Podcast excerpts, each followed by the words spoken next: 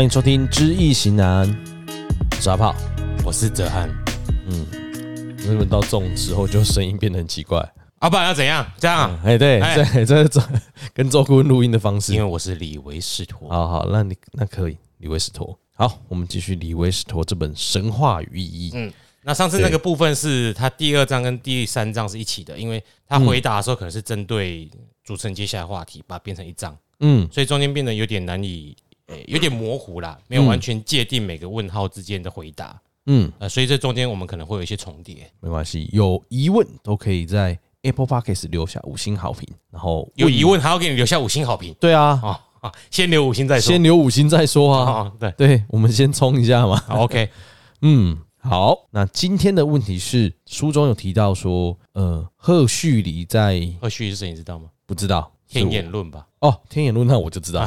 对，他为什么要写天演论？应该是吧？很很久，我觉得这个这个记忆已久了。不然这样，你问完啊，我来念，你去 Google。好好，我等我等一下帮你查赫胥黎是谁。好，他在一本叫《领悟之门》的一书中有申论到，大多数人只使用了我们人类心灵能力中的一部分，其余部分彻底封闭了。所以你的五类似有点什么？哪一款哪一个漫画？什么感知没打开啊？类似对，这样大家可能会比较知道。好，然后这个问题再来问题就是说，您是否觉得在当前的生活形态中的我们，比比起您笔下那您就是李维斯陀，嗯，对，笔下那些以神话式风格思考来思考的民族，使用的心灵能力要少得多，嗯，就是等于现代人可能少的比较多嘛，对，嗯。这第一个问题，然后第二个问题，因为自然界向我们人类，呃，人类视现出一个很多万象粉尘的大千世界嘛，然后在人类发展过程中，我们倾向于发掘或是标榜人类之间的差异，而非相似之处。嗯，因为标新，绝对是要标新立异嘛，多元化，多元呐、啊。对，那您他也是也是问李维史托，您是否认为我们将将会发展到可以开始去打破许多目前存在于人类彼此之间的分野这一种境界吗？对，来，我们来看看李维史陀。啊，首先呢，第一个部分上次回答到了。我们上次不是有讲到说，原始的可能比如他，比如比如游牧民族，嗯。啊，那上次是讲水手啦，他白天可以看到水星嘛，嗯，对。啊，现代人不一样嘛，现在谁给你看呢？那个部分其实就是关于这部分回答，嗯，那只是因为他的回答中他连成一气，好，我不知不觉就把后面讲出来了。是在这里先就先已经先帮先帮大家回忆一下啦，嗯，啊对，因为不同的人群之间对于周遭环境的解读或者所需要发展的感感官能力不一样，因此它有不同的发展而无高低之分。好，对，那我们就针对这个第三个，就是这第三部分的问题来回答。嗯，好。那他说呢，尽管各个人类群落彼此之间有多少文化上的歧义，但是一切人类心灵的一切人类的心灵都是一模一样的，也都具有同等的能力。这可能是人类学研究的诸多定论之一。那我想也已经是世人所普遍接受的命题。那我不认为各民族的文化曾经系统性的或按部就班的努力将自己与其他的文化分同别异。事实是在之前的数十万年间。地球上的人类数量一直不多，嗯，对对，难以生存嘛，对不对？我们人类的力气那么小，嗯，那许多小群落在彼此隔绝中独自过活，所以他们自然而然的发个别发展发展出本身特色而变得各不相同。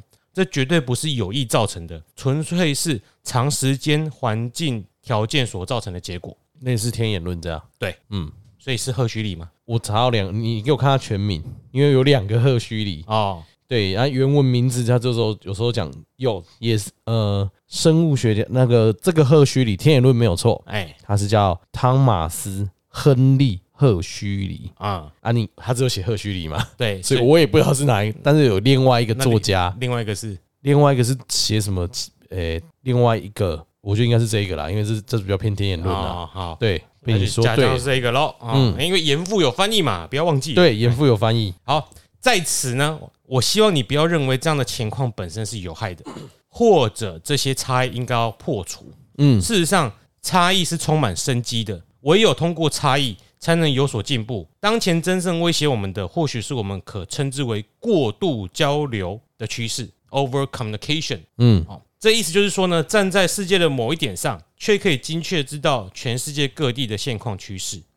一个文化若要若要能活出真正的自我，并创造出些东西，这文化和其他的成员必必须坚定的相信自身的原创性，甚至在一定程度上相信自己优于其他人类。只有在低度交流的条件下，他才能创造出一点东西。我们现在正受到一个可预见情势的威胁，我们变得只是一群消费者，能够消费全世界任何地点、任何一个文化所产生、所生产出来的任何东西，而失去了一切原创性。在这里呢，他在几十年前就批评了批评了我们现在很习惯的全球化趋势。嗯，就是我们只在接收，并没有，因为它不会有原创性的嘛。对，就你也不想去创造，或者说我适合我这边的文化，你只是拿好像一样的东西我过来用，已经不独特了。对，像好莱坞他写出来的大部分剧本都是老调重重弹，他既拿了某些其他文化或文明的东西进来，他他成他人就是以他的公式把东西产出，这个东西并没有什么原创性。确实，就顶多比如说你找了个黑黑人演小妹，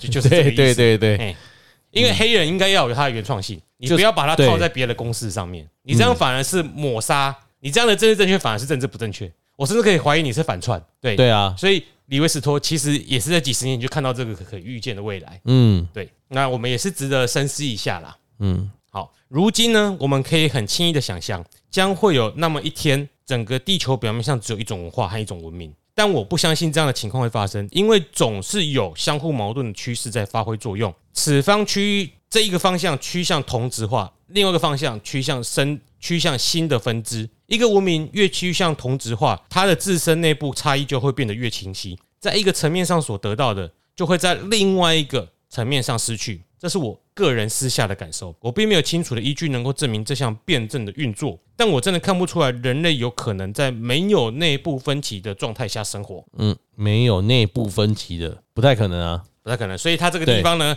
我们也可以说他很他在批评了君主或者是专制或者独裁政体。对，因为。这几个政体就是去压制对人民的思考，他们就是要同质性嘛。我们就以中国来说，他就要所有的人民都一样，就标准化，然后和谐，嗯，所有人都要爱国，嗯，你只要一点一不同，他就会打压你，没错。所以说呢，他就会认为，当你越要让他同质化，他就会在另外一个地方，他内部的差异就越来越大。反而是你将这个差异像美国一样把它列出来，大家都多元，他们会有一个更。一统的核心价值，所以熔炉是好的，文化沙拉拼盘是好的，熔炉是不好的。哦，就是大家都有各自的位置，各自因为熔炉就是要把所有的东西变成一体，嗯，不管什么金属熔了，它就变一个了，你不是正视各个金属自己独特的存在，呃，对，对，就是这样子，它虽然还是有那个特性在，对，但是你就是在表面上还是一样的，那它就是会变一个东西啦，嗯，对啊，哦，对，它不就它就不是不一样的东西了，嗯，对，那这个。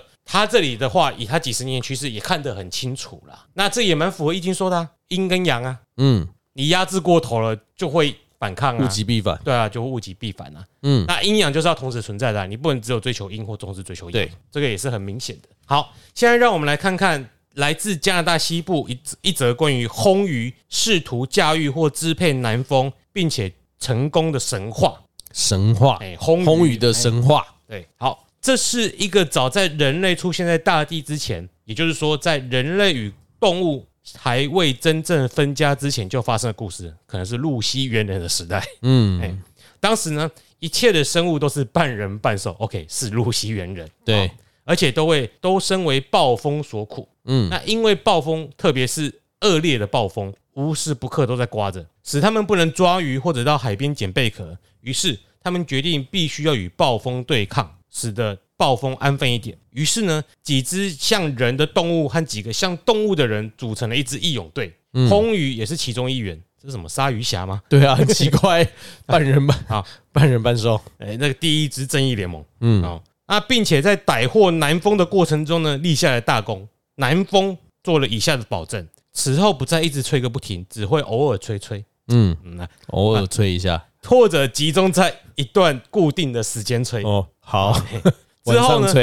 之后呢？大伙才把它给放了。嗯，从此之后，只有在每年每年中一段固定的时期，或者每两天中的一天才会刮起南风。人类可以在其他时间完成他们的工作。嗯，那这个故事当然是不曾发生过了，是神话嘛。对，但我们必须要做的，不是妄下这是彻底的胡说八道，或者是这只是一个处于某种幻想状态中的心所编造的幻觉之类的肤浅的评断来自我满足就够了。我们必须要认真的看待它，并且自问为什么要挑上魟鱼？为什么又要是南风？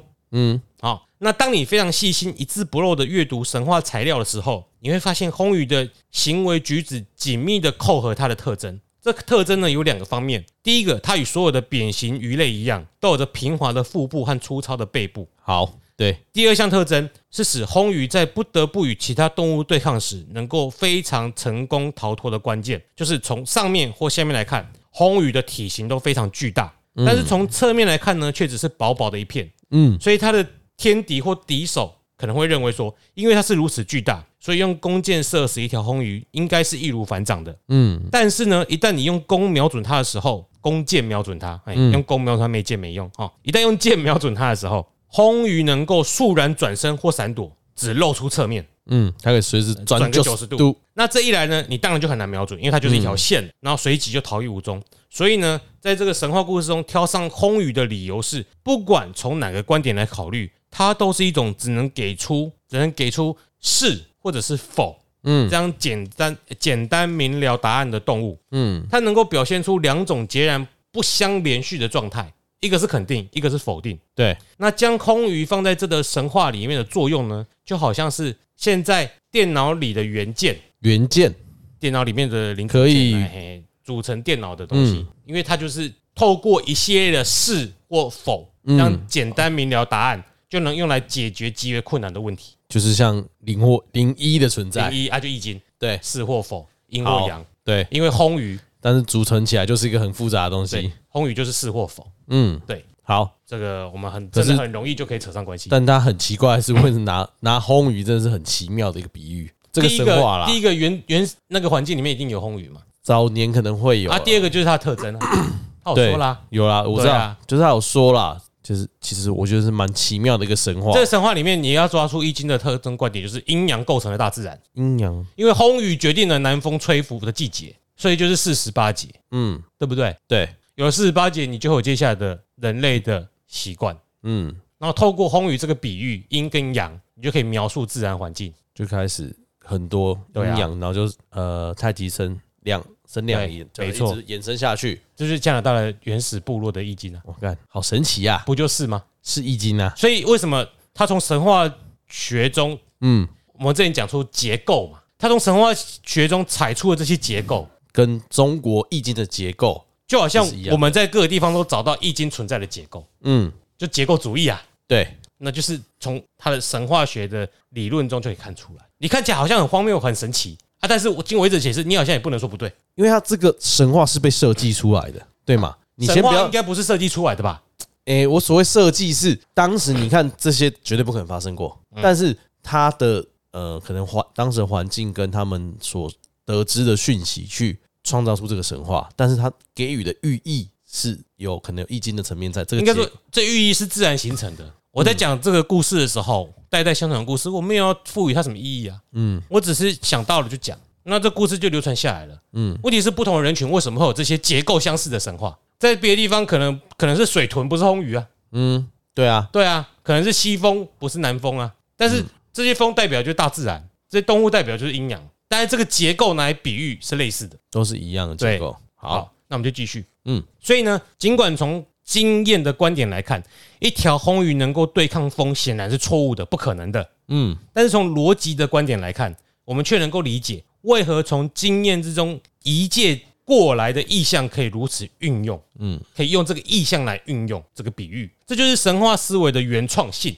嗯，它实际上扮演了概念性思维的角色。一种动物如果具有啊，我们称之为二元转换器的特性。嗯，二元 binary 是或否嘛？零或一嘛，啊，从逻辑的观点来看呢，就可以跟一个二元性的问题产生连结。如果南风一年到头吹个不停，人类就没办法生活下去。嗯，但是如果它每两天只刮一天，一天是一天否等等，那么在人类的需求和自然界普遍状态条件之间呢，就可以达到一种妥协。嗯，所以阴阳就要平衡，对，不能太阴，也不能太阳，没错，对。因此呢，从逻辑的观点来看。在魟鱼这种动物与这个神话所意图解决的问题之间，有着某种亲近性。从科学的观点来看，这个故事不是真的。嗯，但是直到控制学与电脑已经在科学的世界里存在，并使我们得以理解二元切转操作之后，零跟一啦。嗯，那个电就是我知道，哎，开关开开关。嗯，我们方能了解这则神话的寓意。然而，神话思维却早已借由具体的事物，以极为不同的方式运用了这个意念，所以。在神话学与科学之间，并没有真正的决裂。嗯，哎，请回去听首两集。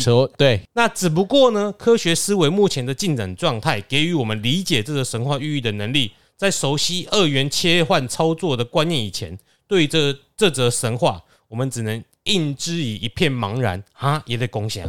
当然啦，所以你懂了科学的原理，其实你就可以懂了他这神话所表达的意思。因为你要套用科学原理，就可以解释。从逻辑观点来看。那接下来要说的是，我不希望你们认为我正在把科学解释与神话学解释拉到同样的立足点上，怕被你们批评叫做伪科学。嗯，没错。我想要说的是，科学解释之所之所以伟大与优越，不仅体现于科学在实践上与知识上的成效来成就，还在于我们将会得到越来越多见证的这项事实。这项事实就是，科学正在变得不仅能解释它自身科学自己的有效性。嗯。还能解释存在于神话思维中具一定程度正确性的事物。我们可以越来越看到科学可以解释科学所提出的问题，并且证实科学的存在。我我们已经用了很多方法在印证这个东西合不合理，或者机器能不能运作，就是科学印证科学本身。是的。那现在更有效的是，科学还可能去印证神话思维当中的解释。重点在于，我们对于值的层面，值啊，质量的质量，哎，嗯。我们对于值的层面兴趣日益浓厚，而在十七到十八世纪期间，纯粹只有量的视野的科学，就是这些大量的发现跟证实。对，在十七到十八之间，我们比较重视量化了。对，在实验室里面跑出来最重要的。嗯，但是现在呢，可能他会做质化分析。对，这也是科学。哇，这么早就在讲质化的？哎，很早。嗯，其实一直都是质化居比较在人类上比较久了。嗯，是量化是新生的。量化应该是后来有统计分析出来之后才，哎，那个时候是主流，嗯，啊，当然到现在，我我们其实又回到，哎，直化其实非常重要，因为每个人的个体经验可能都不一样，对，每个文化、每个民族、每个企业都有它的独特性，这东西不一定是量化可以呈现的。然后呢，也已经开始将真实 （reality） 的值的层面整合进来，这无疑将帮助我们理解许多表现于神话思维中，却在过去常被我们斥之为荒谬无稽的东西。嗯，同时，这个趋势将引导我们去相信，在生命与思维之间，其实并不像十七世纪哲学二元论所认为的那样，存在着一条绝对无法跨越的鸿沟。我们在这里先停下来解释。嗯，十七世纪的哲学二元论就是类类似笛卡尔的那个叫什么“心物二元”呐？这忘记了。就是说，有人认为，嗯，灵魂跟身体是一体两面的存在。嗯，那心物二元论就认为，灵魂是灵魂，身体是身体。所以这两个。一体两面，它就是一体的，它还是一体啊。那一体两面就是就是个体的东西，它分开的啊。对，二元论就是觉得会比较接近唯物一点。嗯，这个身体的事就交给身体的事。你如果心里有疾病，是你身体造成的，跟你的灵魂、跟你的意识没有关系。嗯，所以是一体的。你为什么会有忧郁症？因为你的大脑有问题。嗯，所以我要切除你的脑前额叶。所以这是一体两面的，不是一体两面，是二元。因为你的意识不是不存在的，是因为有你的身体才有你的意识。嗯。所以你身体你的一切问题，你如果有忧郁症，对，有心理疾病、躁郁，都是身体造成的。嗯，所以不需要心理医生吃药动手术就好了。哦，哦，所以如果是好，他把二元论在这样来讲，分开，你的灵魂是你的灵魂，你的身体是你的身体。但是因为你现在灵魂在你的身体里面，嗯，所以你身体的一切问题就是身体，跟你的灵魂跟你的意识没有关系。嗯，对啊，那如果是二元，就会有分心理医生跟身体的。二元论可能根本就不需要心理医生，因为他只看到你的身体，他没看到你的心理，没看到东西，我要怎么治疗？嗯，了解。所以他这里是不支持这种二元论的理的想法的。嗯，好。哎，所以那个时候，十七世纪开始是开始研究我们所能见到的世界。嗯，不见到的不算科学，因为没有见到怎么怎么研究？对。但现在科学不会嘛？不会啊，看不到的还是要研究啊。嗯，对啊，我们会去用科学去理解。用科学方法去研究抽象的概念，对，去假设或者是什么？对啊，以前看不到脑波，难道脑波就不存在吗？它就是存在。以前你现在眼睛肉眼看不到心电啊，现在不是有心电图？对，所以二元论是会有缺陷的。嗯，你怎么知道你以后看不看得到？好，嗯，可以理解。好，如果我们被引导像这样的信念，上引号下引号，嗯，在我们心灵中所发生的事，与基本的生命现象本身，并无实质上或根本上的不同啊。这句话引用这样子，嗯，结束。好，如果我们再进一步被引导向，在其他所有生物与人类之间，并没有不能克服的鸿沟。这生物包含植物哦。如果我们能体会这一些的话，也许我们就会参悟到远超过我们所意想得到的更丰富的智慧。所以说，哎，我们用一个我们学历史，呃，高中历史以来的比喻好了啦。嗯，其实它就类似王阳明的心学了。嗯，我看王阳明，你解释一下。王阳明是要反朱熹的格物致知嘛？对，反格物致知就是类似快要偏比较偏向二元论了。对。哎哦，你你就是一直去研究那个物质本身，就只看得到的东西，就可以通真理。嗯，但是王阳明就心学，嗯，心的存在就很重要了。对，你就要人我天我合一了。嗯，你你懂你自己的内心，哎，有可能你就可以懂到其他地方，所以要跨物生物之间的鸿沟。哦，王阳明有研究这么深呐？哎，心学会比较偏向这个。嗯，我们只是打个打个比喻啊。当然，这种哲学议题，你有很多内在的东西，我们没办法在这边讲清楚。我们就只是打个比方，对，就是。他比较不赞成二元论，而是一体两面的，是对，所以他觉得意识，嗯，我们的想法，对，这些看不到的地方也很重要，嗯，去了解神话之间中神话，因为你如果二元，就是会觉得神话是神话，那就不科学，对，科学才是真实的，是，但是现在科学方式也能解释神话的时候，它就是一体两面的，对啊，大概就是这个样子，所以跟我们的理念想法会比较接近啊，跟荣格也比较接近，嗯。因为荣格不可能被二元论所接受啊，不然他干嘛跟你讲潜意识、无意识？对。啊，那东西又看不到，其实就是对啊，用科学就像讲科学去解释这个身体跟心理这块东西。好哇，这集有点诶可以理解，但是还是要想一下，哎，但是比之前比起来比较不想睡觉，不比较有趣啦。我觉得开始有一些诶。回回去再复习一下，想一下，哎，王阳明是什么？好，那今天就先到这里。我是詹，我是阿炮，拜拜，拜拜。